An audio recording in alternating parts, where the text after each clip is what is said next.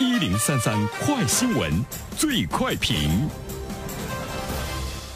焦点事件快速点评，最快评。接下来我们关注首份养老金投资年报出炉。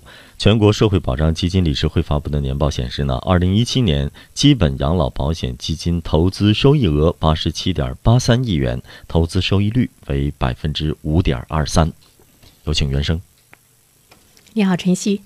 这个投资收益率百分之五点二三还不错。嗯，因为在去年整个。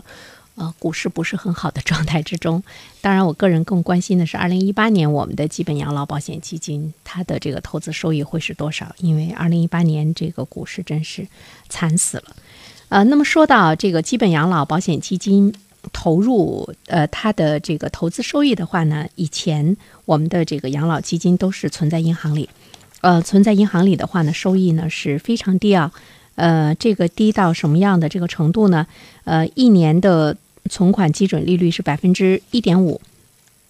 那么截止到这个十月末呢，今年十月末，全国三十五个大城市各大银行的整存、整存整取率，一年期的存款平均利率是百分之一点九八五。那么我们再来看一下投资养老保险的收益呢，是百分之五点二三。这样来比较的话呢，跟以前存到银行比的话，还真是不错。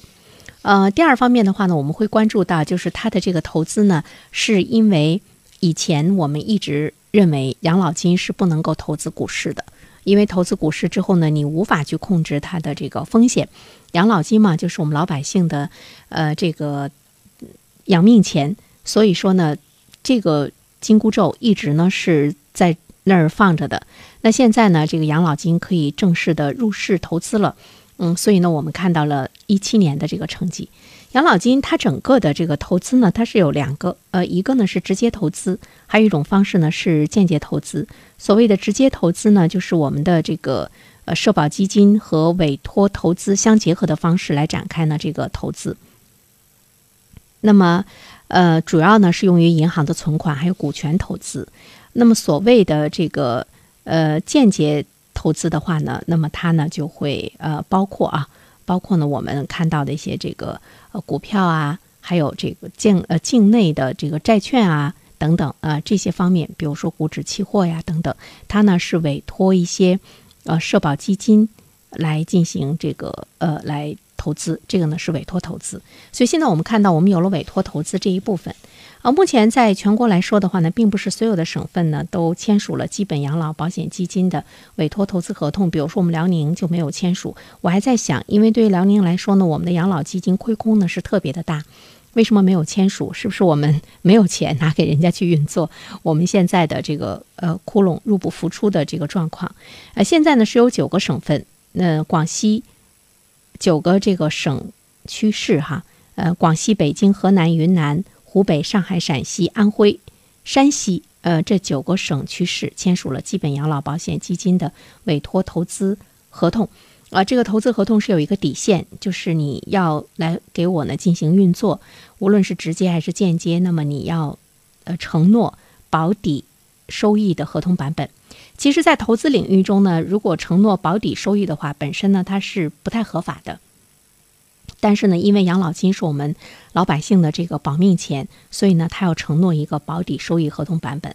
你现在去签任何收益的合同，呃，包括呢，你跟银行来签署相关的这个投资理财的这个合同的时候，他都不会呢再给你有保本的这样的一种这个承诺，因为他在投资的这个状态中来说呢，呃，这个呢是是不合法的。但是我们的呃社保基金，我们的这个养老金。呃，是可以的，因为它是关系到全国人民的养命钱，所以我们来重复两遍哈。那么合同总金额呢是四千三百亿元，委托的期限是五年。呃，在一七年的时候呢，我们呃也会呃五年，所以呢实际到账呢是两千七百三十一点五亿元，就是截止到二零一七年的年末，嗯，这样的呢一个这个呃状况。呃，第三方面的话呢，其实我们要关注一下，就是它究竟应该。最好的收益会达到多少？呃，这个呢是我们老百姓比较这个关心的哈，因为我们看到它有收益了吗？百分之五点二三，你在一七年随便买一个，呃，相对比来说风险比较低的投资理财产品，基本上已经没有百分之五点二三这样的收益了啊。我们现在看到美国，它的这个养老金的投资回报率呢已经是达到百分之十二点四，加拿大呢是百分之九点九，中国目前呢是百分之二点三。当然，中国呃这个一七年我们可以把它看作是一个元年啊，就是这个养老金投资体系开始运转的这个元年。呃，我们还要看一下呢。之后的这个一八年、一九年再往后，因为我们总体上是要看它一个平均值。一八年我刚才说了很惨，那我们看一下呢，养老保险基金实际的收入呢会是多大？呃，会是呢多少？如果我们也能够达到像美国的百分之十二点四的话，那我觉得所有的人呢都都尽开颜哈，就欢笑尽开颜。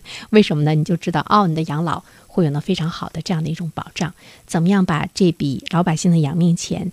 谨慎的，并且呢，还能够更有投资的专业性和投资理念、投资眼光，以及你的运作的这个状态的，呃，去呢进行投资运作，有非常好的收益，这是我们共同的呢盼望吧，也是共同的一个理想。好了，晨曦。